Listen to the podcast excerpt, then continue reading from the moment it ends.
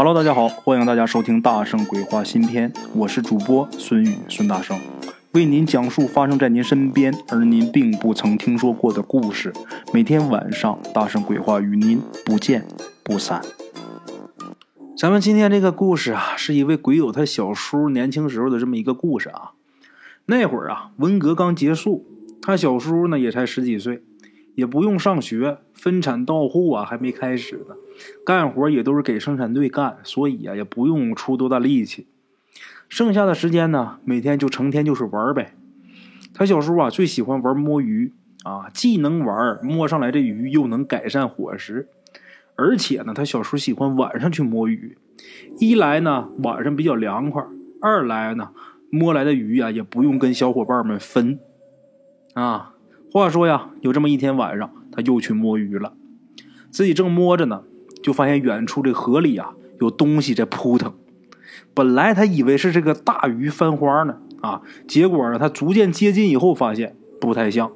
怎么回事呢？这个扑腾的样子啊，不像是一个会水的东西。等他再近一点啊，看那东西啊，个子不大，然后浮浮沉沉的，感觉像一小孩似的。鬼友他小叔吓坏了，赶紧游过去啊！结果伸手一摸呀，这东西啊，遍体都是毛啊，遍体生毛。这时候他也顾不得了啊，赶紧就出手往上救吧。其实啊，当时也没有什么恐怖的啊，这个水里边扑腾这东西，它也不是什么水鬼，是什么呢？是一个动物，不知道是怎么掉这水里的，偏偏呢又被设在河里的这个渔网啊给缠住了。要是呢，人呐被这渔网缠住之后，咱们知道啊，自己把它慢慢解开也就没事了。但是动物它不懂啊，它越挣扎呀，这渔网反而勒得越紧。鬼友他小叔啊过去救他，这玩意儿他也不像人那么配合他啊，也不知道配合，翻翻滚滚的继续挣扎。这么一闹啊，鬼友他小叔在这水里边就更不好解了，这渔网就解不开了。就只好想办法，连网在这东西啊都给拖上岸。等到岸上以后啊，这东西啊好像是安心一点了，不闹了。鬼友他小叔在岸上也比在这个水里边从容的多。慢慢的把这渔网啊一点一点的给解开了。解开之后，借着月光看清楚了，什么东西啊？是一只黄鼠狼啊，一只黄鼬。被救出来呀，这只黄鼠狼虽然是得了命。但是依旧啊，感觉很萎靡，趴在地上，啊，鬼友他小叔呢，从他从小就听大人说呀，就说这个黄鼠狼特别邪，啊，他呢也不敢多待，起身呢就走，等走出去一段距离之后，人这个好奇心总是有的，他就回头啊往后看了一眼，结果这一眼呢，他看见这黄鼠狼爬起来了，本来是趴着不动嘛，这会儿爬起来了，而且是捧着两只前爪，一上一下的，就好像啊。人呐，作揖的时候那个动作啊，他回头一看，还觉得挺有意思的。回家之后，他把这件事跟家人说了啊，家人也没觉着什么。等过了大概能有这么一年多吧，但也家里边也没发生过什么奇怪的事啊。嗯，家人就觉得呀，也不能让这么个大小子总在家闲着，就说呀，你去跟村里人学学赶大车吧，啊，赶大车呀，赶马车呀。结果学了半个月。他小叔自己觉得自己学的不错，但是他师傅却说呀：“嗨，你还早着呢。”鬼友他小叔不信呐啊！咱们打个比方，就是咱拿学开车来说吧啊，这个开车这东西啊，不是说你学会了起步停车你就会开车了。这个东西吧，即使啊你简单的你说你能开了，你在市里能开，但是你开到高速你可能还应付不了啊。像我们平时出去要是遇到比较复杂或者少见的这个路况啊。那新手也很容易出事啊，比如雪地啊什么的。再者呀，真正的这个老司机要技术好的，他除了开车之外，简单的修车他也要会呀。这个赶大车呀也是如此啊。不，当时这个鬼友他小叔这个水平啊，也就是拿去开汽车来说，也就是刚学会起步停车的这个选手。所以说他的师傅就说：“你现在还早呢。”啊，那天呢，鬼友他小叔他们家来一亲戚。这亲戚是从外地来的，咱们北方人好客呀，农村这个路啊又不好走，于是啊，家里边人就商量，就说咱们去接接吧，啊，咱们去接也不能说接着亲戚之后跟我们再走着回来呀，咱得弄个车呀。那时候说弄车就是农村这个大车，有一大马车哈，就挺气派。鬼友他小时候的师傅啊，那段时间偏偏闹病啊，这家里边人呐也着急，就说这这怎么办呢？咱去哪儿借车去？这时候鬼友他小叔就说：“我去吧。”刚开始家里不同意呀，但是禁不住他能吹呀啊，然后又说：“你看，既然是咱们家亲戚。”我赶着马车去，咱是不是更有面子？一来显得咱有车，二来我会赶车，说出去这脸上也光彩呀。这家里边一听，好吧，啊，于是呢，鬼友他小叔跟他哥，啊，就一起去接去了，也是鬼友的另一个叔叔啊，那是他大叔，这是小叔，这哥俩就去了。走半路上的时候啊，其实啊还说不上半路，就出村啊，没一会儿。他小时候就慌了，平时啊练车都有师傅跟着，也就是在这个场院里边啊走几圈。这一上路来之后啊，他还真是这手开始抖，这杆儿开始颤啊，勉强走了几里地，他越来越紧张，也不知道他这一紧张之后，这车怎么赶的，把这马给弄惊了。他哥是坐在后面，这马忽然一跑，把他哥这一颠，给颠下去了。他不哥俩去的吗？把他哥给颠下去了。等他哥再爬起来之后再追，那人能有马跑得快吗？追不上啊！就眼见着连人带车啊，一溜烟就没影了。咱先把他哥扔一边，先不说，咱说他，他吓得坐车上都不会动了。这车跑出去好远呐，最后还是翻了。车翻之后，把他给压在下面。这马呢，也压在下面。马身上因为有车套啊，在这连着，这马也动不了。人压下面也动不了。这个时间段啊，咱说一下，这时候还是早晨呢，路上没什么行人。鬼友他小叔啊，压在车底下之后啊，喊救命，喊了半天也没人来。何况啊，他是被压伤了，就想喊也喊不出来多大声。就在这万般无奈的时候，看远处啊，走过来一个人。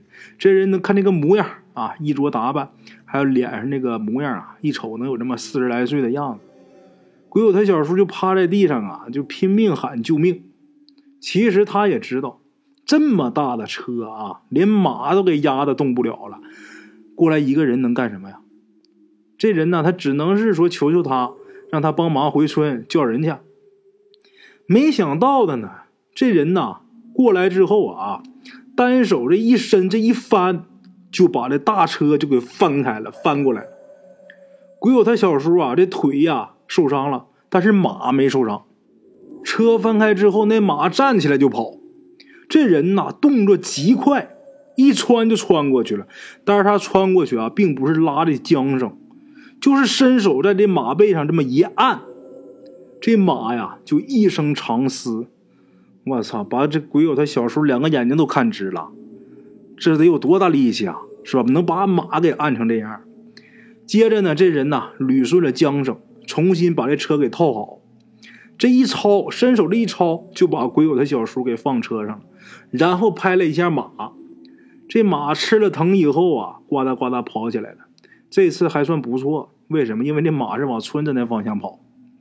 鬼友他小叔害怕呀，就怕这车又翻，他赶紧回头想让那个人呐拉住车，没想到他刚一回头啊，看见那个人跪在地上，冲着自己作揖呢。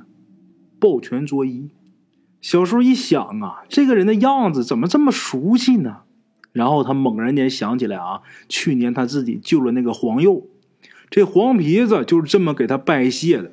这时候这人啊也是这样，他这个动作就跟当初这黄皮子是一样的。这时候他明白了，必然是这个黄鼬啊修炼成人形来报恩来了，不然人哪有那么大力气啊？是吧？他肯定不是人，而且啊。人呐也不会像他这样固头不固定，不会这么愣。嗯，必然呐，肯定是黄鼬。这马车呀跑了一会儿，看见前面来了一群人。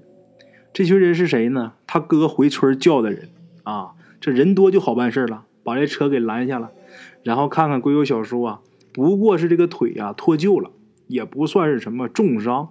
大家呢也就松了口气。鬼友小叔这会儿啊，开始眉飞色舞的给大家把刚才看见黄鼬的事儿啊说了一遍，大伙儿都很震惊啊，然后就有好奇的嘛，就说我们去看看吧，看看能变成人形的黄鼠狼是什么样子的吧。当然啊，也有人提醒，就说这黄鼠狼人家可能早就走了，但是也有很多好奇的说，那万一要是没走呢，是吧？人类这个好奇心呐是无穷的啊。就这样，大伙儿一起就去了。到了鬼友小叔被救的那个地方，一看呐，那人还在那儿。不过呢，这时候这人是倒在地上，就跟睡着了一样。这时候是冬天呐，大家赶紧过去把这人扶起来。鬼友他爷爷呀，也就是说鬼友小叔他爹，一看见这人就大叫一声：“怎么的？这人就是叫鬼友小叔来接的那位亲戚啊！这哪是什么黄鼬啊？赶紧把这亲戚啊抱上车。”随着这挂车一同就回村去了。村里呢，这卫生所的大夫啊，他们家也给请来了啊。来之后看看他这亲戚啊，也不知道是什么毛病，反正就是不行。大夫也没办法，一直到了第二天，他这亲戚啊才苏醒过来。啊，醒来之后啊，就跟大伙说，说自己呀也不愿意麻烦人，在县里呀下了车之后，就直接往村里边走了。可是呢，他走到半路的时候啊，看见一只黄鼬冲自己磕头。他虽然是城里人啊，但是他也知道这东西邪呀。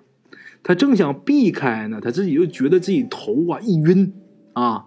等再睁眼睛，他人就已经躺在这个床上了啊。就中间发生的那些事情，他全都不知道。后来呀，村里就有老人说，这黄鼬啊变人呐是绝不可能的。他即便能变人，他不可能全变。他可能变个人脸，他可能变个人身，但是不可能全变，啊，他如果有能全变那个道行啊，他当初他就不可能被渔网给缠住了。虽然呢，他不可能完全的化作人形啊，他不能全部幻化人形，但是他迷人还是很有可能的。估计他是迷了这位亲戚，让他去救的小叔，这就可以说得通。那么为什么啊，他这亲戚变得那么大力气呢？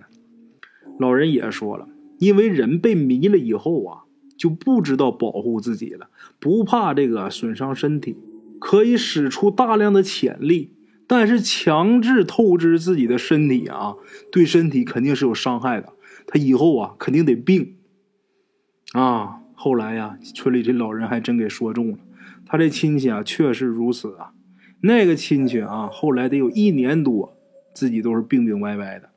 到这一年过后，自己才慢慢逐渐的开始好起来了，啊，好了啊，各位老铁们，这是今天给大家带来这么一个关于黄鼠狼报恩的这么一个故事啊，感谢各位老铁的收听。OK，各位老铁们啊，咱们今天的故事呢，先到这里。感谢各位好朋友的收听啊！我的投稿微信是幺八七九四四四二零一五，欢迎各位好朋友加我的微信，点赞、转发、评论。今天呢，故事先到这儿，咱们明天同一时间不见不散。